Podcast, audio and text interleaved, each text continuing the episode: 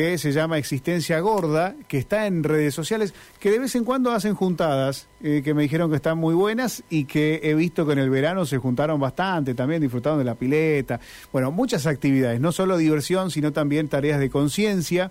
Eh, cuando hablamos con Flor Alegre, por ejemplo, habíamos abordado el tema de la nocturnidad, lo charlamos aquí en este programa, y ahora han hecho una actividad que se trata de de recaudar algunas donaciones de ropa em, que sea para personas gordas. Porque ¿qué es lo que sucede cuando se hacen campañas de donaciones? La ropa eh, no, no es, no, no, tiene, no contempla la diversidad de los cuerpos. Entonces hicieron una campaña exclusiva para conseguir eh, ropa para personas gordas. Estamos con Gabriela Sabaña, que pertenece a esta agrupación que es Existencia Gorda y ya nos está escuchando. Gabriela, bienvenida. Rubén te saluda. ¿Cómo estás? Mucho gusto. Hola Rubén, buenas tardes. Bien, bien. ¿Cómo estás, Gabriela? Bien, muy bien. Gracias por esta oportunidad de, darnos un espacio. Bueno, ¿cómo se consolida este espacio Existencia Gorda? Quiero saber en principio si, si fueron sumando eh, personas al grupo o son las mismas ya desde hace un tiempo. Bien, eh, bueno, la iniciativa un poco surgió de parte de Flores, ella es una activista que ya hace varios años que está acá en Santa Fe, es una de las únicas, podríamos decir, que está con lo que es la parte de eh, la, la despatologización de los cuerpos gordos.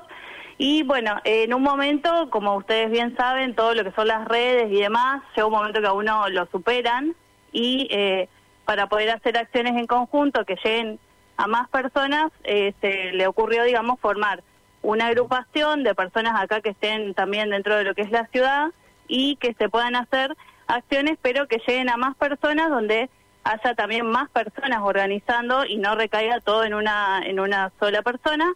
Entonces, bueno, ahí es que nos fuimos sumando a poquito. Primero es como decías vos, empezó todo con un grupo de WhatsApp de, de difusión de actividades de los picnic gordos y eh, luego se fueron sumando otras actividades hasta que quedamos un grupo pequeño que somos las que más organizamos y luego, digamos, eh, lo difundimos en las redes y obviamente siempre está abierto a, todos los que quieran ayudar. Bien, antes de ir directamente a lo que fue la campaña, me quedo en unas en dos palabras que dijiste recién, eh, que es la despatologización de los cuerpos gordos. Explícanos, por favor, por qué ustedes hacen especial hincapié en este tema.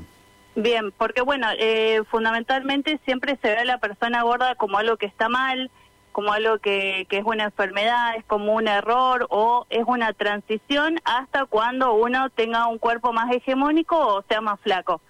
Entonces, bueno, nosotras venimos un poco a cambiar ese paradigma y decimos, bueno, nosotros estamos acá, existimos, por eso lo que es el tema de la existencia, justamente. Y eh, justamente venimos a reafirmar eso, que estamos acá, somos personas que, que también hacemos cosas como cualquier otra y eh, fundamentalmente tratamos de promover espacios donde pueda haber actividades donde se nos incluya.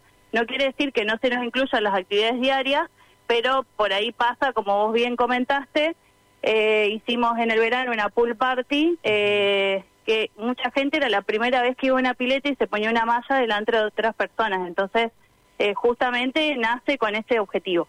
¿Y qué fue lo que se sintió en esa, en esa pileta la primera vez de, poder, de animarse, digamos, a, a, mostrar el cuerpo, a ponerse una malla? ¿Qué fue lo que se sintió?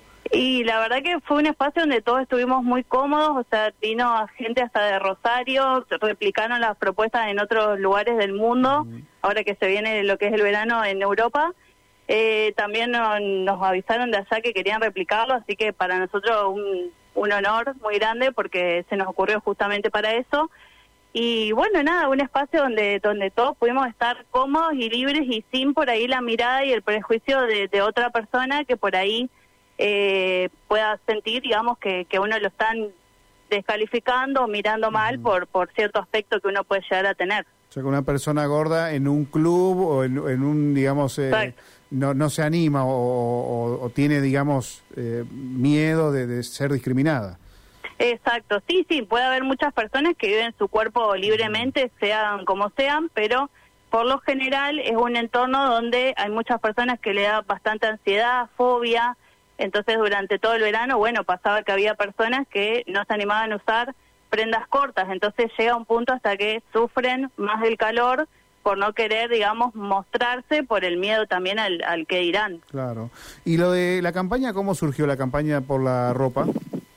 Bien, la campaña se viene haciendo, este es el tercer año que se hace, comenzó Flor el primer año, eh, tuvo, digamos, una X cantidad de prendas que se juntó, después ella lo quiso hacer como más masivo, y ahí es donde nosotros empezamos a funcionar un poquito como grupo, ya el año pasado eh, se, se recolectó, digamos, más cantidad de prensa, de, de prendas, perdón, y tuvo más difusión.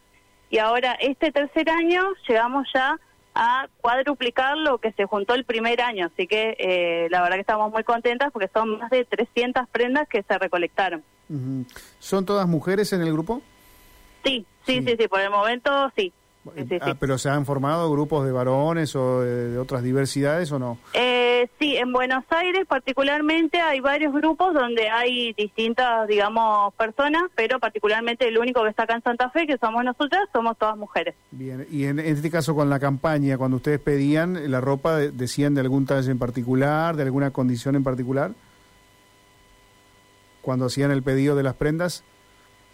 Eh, repetime, por favor, la, pregunta que no, no se llegó a escuchar. Te, preguntaba, Gabriela, si cuando hicieron el pedido en la campaña de la ropa pedían que se trate de talles grandes para, para cuerpos gordos, o cómo, cómo era el pedido.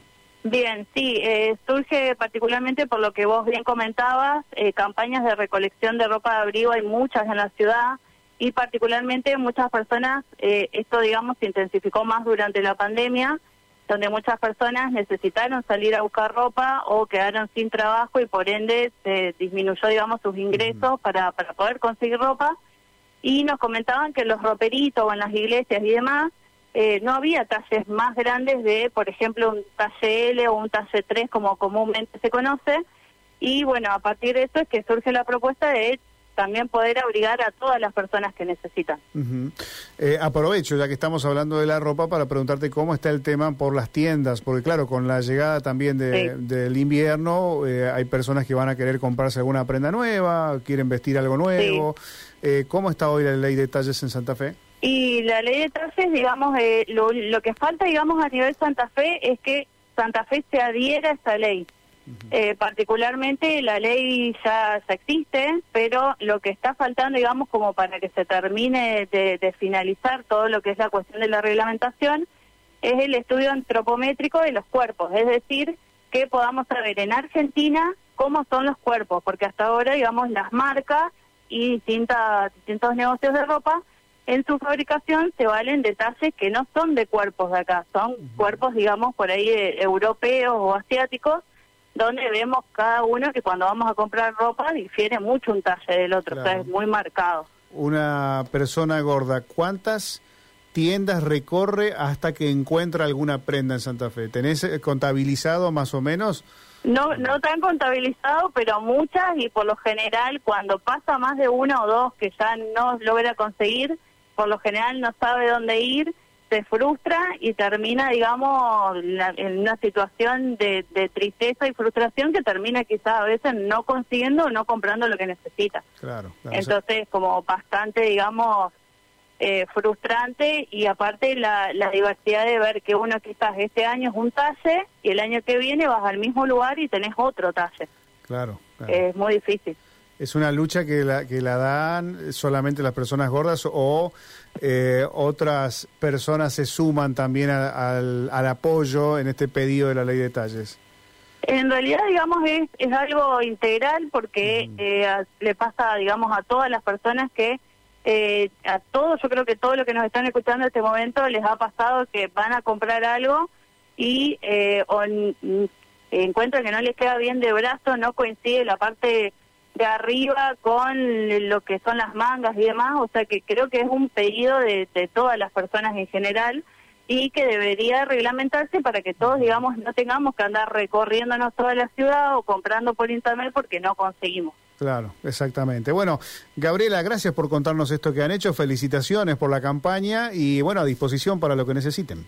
Sí, si me dejas una última cosita, eh, recordarles que desde, desde hoy hasta el 2 de junio la ropa para retirar va a estar disponible en el INAI. en primero de mayo al 3163 de 9 a 12. Perfecto, Así gracias. la eh. retirar. Gracias. Gracias a ustedes, Gabriela. hasta luego. Hasta luego. Gabriela Sabaña, integrante.